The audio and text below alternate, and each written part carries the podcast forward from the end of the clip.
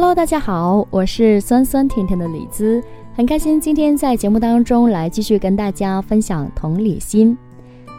我觉得同理心呢，跟情绪管理一样，都是需要从日常的互动当中去慢慢的培养。而且如果你用心去观察的话呢，其实生活当中用到同理心的地方还真的挺多的。那么没想到的是。呃，今天晚上真的是马上就练手了，还成功了，所以呢，决定是做一个小总结来鼓励一下自己。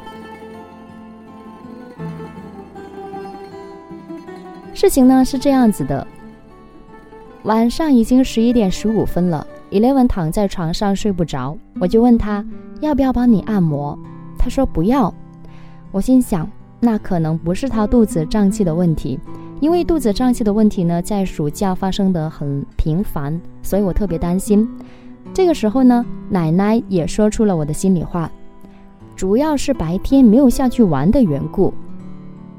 哎呀，奶奶不说还好，说了呢，结果 Eleven 就来了一句：“现在就要下去玩，而且很委屈的样子，边说边哭。”这个时候呢，我果断的把他抱出房间，带他到阳台。透过外面的玻璃窗，借着路灯，我本能的又开始讲道理了。你看下面这么黑，有人在玩吗？有啊，有个叔叔在玩手机呢，要下去玩。Eleven 边哭边回答我。我顺势看过去，哎呀，确实在楼下石凳上有一个人在看手机，屏幕还特别亮的那一种。我就说那个人肯定是跟家里人生气，跑出来透气了。最近呢，我有在跟 Eleven 看《菲菲生气了》的绘本，他应该可以理解我说的话。我又问他：“你有没有看到其他小朋友在玩呢？”他说：“有啊。”我就很疑惑，问他：“谁呢？”一个小妹妹。他回答我。其实后来我就想，如果我当时的领悟能力能够更高一点的话。如果我能从这一段话当中马上就跟他开始进入想象力的游戏的话呢，也许当天晚上的事情更快的解决。可是没有办法，因为一开始我没有 get 到 point 呀。对，那个想象力真的是不如啊。我就说哪里有，下面好黑，没有人在玩呢。我直接就把天聊死了啊。那么这个时候，Eleven 开始哇哇大哭，要下去玩，现在就要下去玩。那么我继续在说道理的路上越走越远，Eleven 就说要下去去车库，我就想起了去年冬天的某一个深夜里，他也是心血来潮要去负一楼看车，当时我还答应了啊，还挺佩服自己的勇气的，带着他去负一楼看了几分钟，事情真的就解决了。但是呢，现在回想起来，当时大半夜的一个人抱着个娃在停车场看车。其实想起来是有一点点怕，所以呢，接下来我就把我带他下去可能会遇到坏人呐，然后被抱走啊，也讲了，真的一点用都没有，完全听不进去你讲道理啊。在无计可施之后，我自己的情绪怪兽都要出来了啊，真的是马上要崩溃了，我直接把他拉到门口，准备开门把他拉出去。其实我自己当时也没有想好。如果他真的出去了，我怎么办？他见到这个样子呢，就哭得特别厉害，边哭边喊：“不要下去，要睡觉。”那我马上就把他抱回房间。他倒也不怎么哭了，但是我自己的情绪呢没有消。回去之后也没有好心情搭理他。我也能感受到他心里的情绪呢，其实是没有排顺的，想哭，但是呢又不敢哭出来。这个时候我已经很冷静了，我在想，其实这时是要有一点同理心的。我想起了陈老师说的，有时候说出孩子的感受也能够解决问题。与其大家心里都不痛快，还不如来试一试。于是呢，我就在他耳边偷偷的问他：如果带你下去玩，可以踢球，可以骑车，是不是很开心呢？Eleven 终于憋不住了，哇的一声又哭起来了。躺在一边的奶奶就受不了了，说：“白天我可是问过你的，你自己不要下去的。”于是呢，我又果断把他孩子抱走了啊。离开了奶奶的房间，带他回我的房里。这个时候，在外面值班的队友呢，听到孩子再一次崩溃了，跑进来问怎么回事。听完缘由之后呢，他马上来了一句：“啊，以后睡前不要提什么下去玩了。”我马上就把他请出房间。对于队友的直线思维，常常让我觉得很崩溃。有个什么事呢？他总是本能的来一句：“以后再也不能干嘛干嘛了。”真的有时候把我气得半死。不过呢，在多次沟通之后，他现在的表现已经比以前进步很多了。所以我把他请出房间之后，我知道接下来我要怎么做。好，关上门，排除所有的干扰。现在房间里只有我跟 Eleven 两个人。好，接下来神奇的事情真的要发生了。我就问他，如果现在下去玩，你要骑什么车？扭扭车。哇，我心里真的是狂喜，他这么快就跟我对上号了。我说好的，你骑扭扭车要去哪里玩呢？他说去负一楼。我就顺着他的话说啊，你觉得负一楼所有的车都回来了吗？没有呢，那还有什么车没回来呢？比亚迪。他开始已经进入我的圈套了啊，马上就不哭了。只要跟我对上话以后，他真的就平静下来了。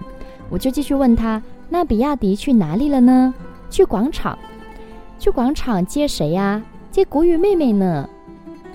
我继续问他，那谷雨爸爸的车是比亚迪吗？不是，那谷雨爸爸接谁去了呢？他说接小贝去了。小贝的爸爸又接谁去了呢？接小北呢？小北的爸爸呢？嗱，就是这样。我跟娃你一句我一句聊天，他早就破涕为笑了，沉浸在我跟他的想象力游戏里边，乐此不疲。然后事情就解决了呀。然后不一会儿，他也睡着了。这个时候呢，我躺在床上，其实心情是很难平静的。也就是几分钟的时间，因为同理心的正确应用呢，我把一场即将要爆发的情绪崩溃变成了一份礼物。而在等娃睡着以后，我就迫不及待地跟奶奶和队友分享了这个故事。其实我能够明显地感觉到他们对我的认可，而我最想感谢的是陈鑫老师，还有我自己敢于迈出的第一步。因为当孩子的需求得不到满足，他有情绪的时候呢，其实很多时候啊，我们大人总是站在自己的角度去考虑问题，总是本能的会给他讲道理，觉得可能讲了道理他就能够懂了。而事实证明呢，在这个时候讲道理一点用都没有。但是我们常常都是这样做的，所以我在想。真的跟孩子互动当中呢，有时候真的是要转换一下我们的视角，有时候多去站在他的角度去想一下，他这个时候的心情会是怎么样子的，要接纳他的情绪，去想一下他真正的需求是什么，然后我们能不能满足。所以你看，日常生活当中，我们真的会无时无刻可能都要面临会使用到同理心。不过，随着我们在育儿路上不断的积累的话呢，我相信我们可以慢慢的做的会比以前更好。好了，以上呢就是今天在节目当中想跟大家分享到的一点育儿小点滴。我是酸酸甜甜的李子，我们下期见，拜拜。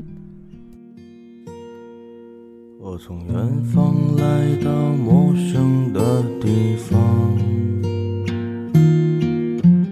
沉睡了不知多少个年头，我将不顾一切的来到这地方。放眼望去，一路春光不再平凡。哦，时光穿梭如水一般。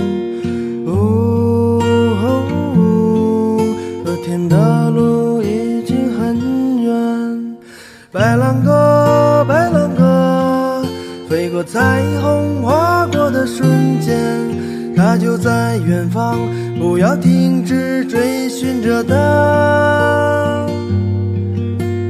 白兰鸽白兰鸽飞过似水华丽的人间直到拥有了一切还是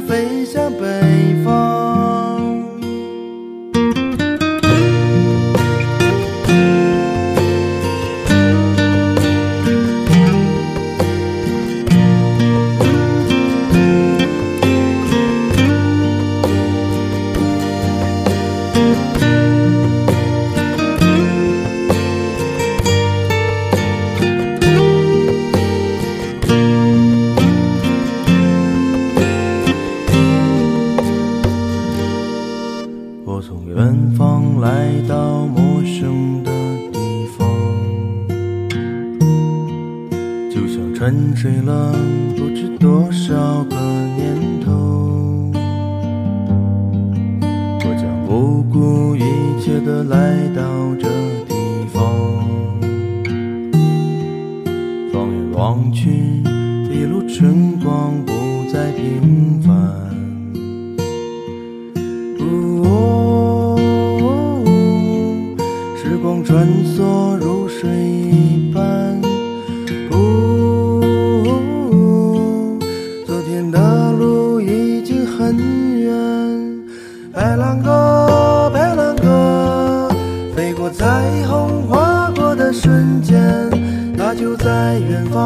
不要停止追寻着它。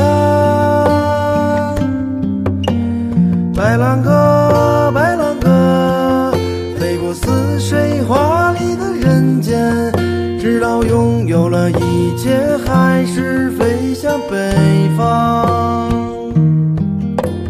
白兰鸽，白兰鸽，飞过彩虹，划过的瞬间，它就在远方，不要停止追寻着它。